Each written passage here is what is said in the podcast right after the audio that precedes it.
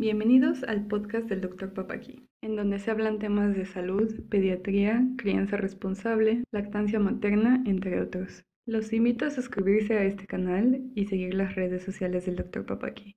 Bienvenidos y disfruten la charla. Buenas tardes. Hoy eh, vamos a hablar un poco de un tema que les preocupa mucho a todas las mamás, que es el cuándo introducir la alimentación en los pequeños. Eh, bueno, recordemos que la lactancia materna es lo más importante eh, durante eh, los primeros dos años de vida. En estos dos años de vida la lactancia materna exclusiva, quiere decir exclusiva sin agua, sin tecitos, sin otro elemento y sobre todo menos sin fórmula, es hasta los seis meses de edad. A partir de los seis meses de edad se le puede eh, eh, dar al pequeño em, la introducción de otros alimentos. Estos alimentos pueden ser em, introducidos eh, poco a poco y hay un consenso porque no se ponían de acuerdo. Ah, últimamente habían dicho que de cuatro meses se pasara a seis meses o em, antes, mucho antes, se hablaba de que al mes de edad se le introducía la alimentación. Esta introducción de la alimentación se llama lactación y tiene como objeto, aparte de mm, darle algunos nutrientes, eh, que empezar a probar ciertos sabores.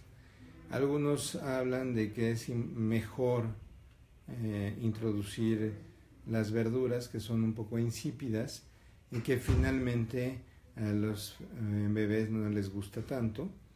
Eh, y yo siempre he dicho que el, el, bebé y el niño después, cuando va creciendo, ya que es escolar o que es adolescente, el niño que come verduras y que le gusta ir al colegio, a ese hay que llevarlo al psiquiatra porque lo más común o lo normal es que eh, los niños no les gusten las verduras. Entonces, por, uh, por esa situación es importante introducir al, al, principio verduras para que por ser tan insípidas las puedan eh, tolerar mejor. Pero es indistintamente lo que podamos introducir verduras o frutas. Esto pasa alrededor del sexto mes. Este consenso eh, salió o se hizo el año pasado, en donde la mayoría de las academias de pediatría se pusieron de acuerdo.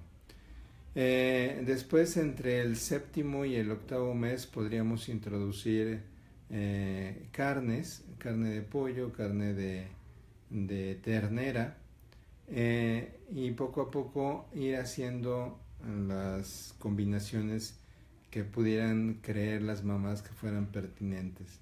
No hay ninguna fórmula mágica. Realmente tenemos que recordar que nosotros comemos culturalmente. Esto quiere decir que lo que comemos en México no lo comen en Europa o en, eh, este, la India o en África. Comen completamente cosas diferentes. Entonces, em, la introducción de estos alimentos y la preparación de estos alimentos depende mucho de la región. Eh, es, lo importante es que introducir y que no introducir.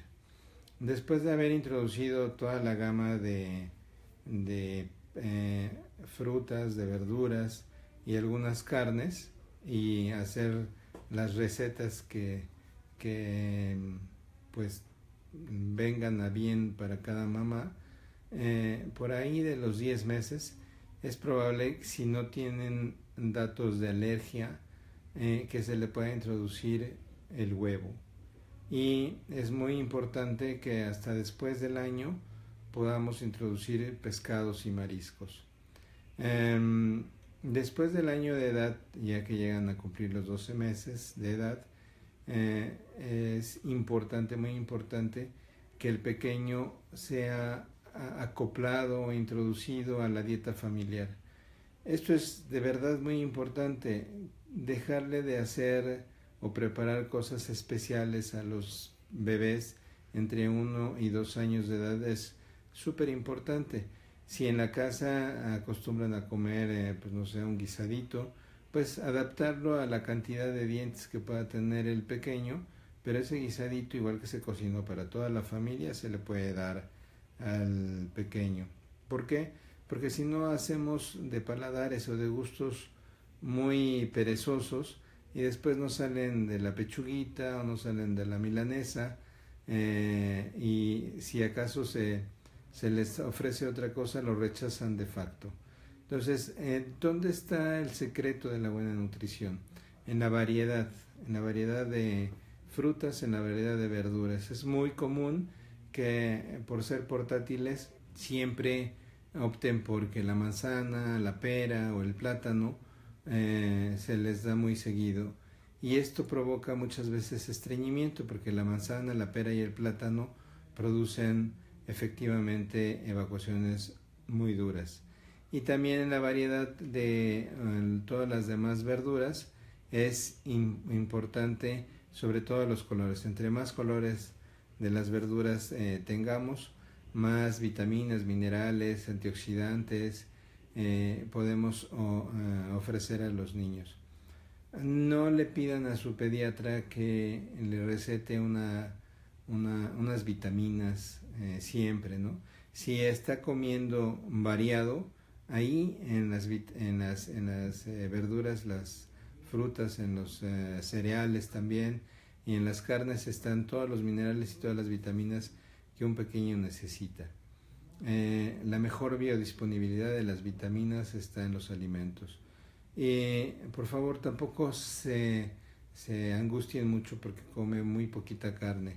Las proporciones de proteínas, de carbohidratos y de grasas que una dieta debe tener. Ahorita se los dejo nada más en proporción que es el 50% de carbohidratos, 35% en grasas y 15% en proteínas. Entonces esto es muy poquito en cuanto a la cantidad en gramos de, proteínas que debe comer un niño.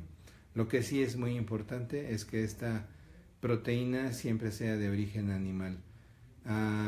¿Por qué? Porque los aminoácidos que necesita para la construcción de su propio cuerpo y del transporte de sus hormonas, esos aminoácidos eh, solamente los podemos obtener y digerir de las proteínas animales. Esos aminoácidos se llaman aminoácidos esenciales. Espero que les haya servido esta participación y espero también sus preguntas o sus comentarios. Muchas gracias.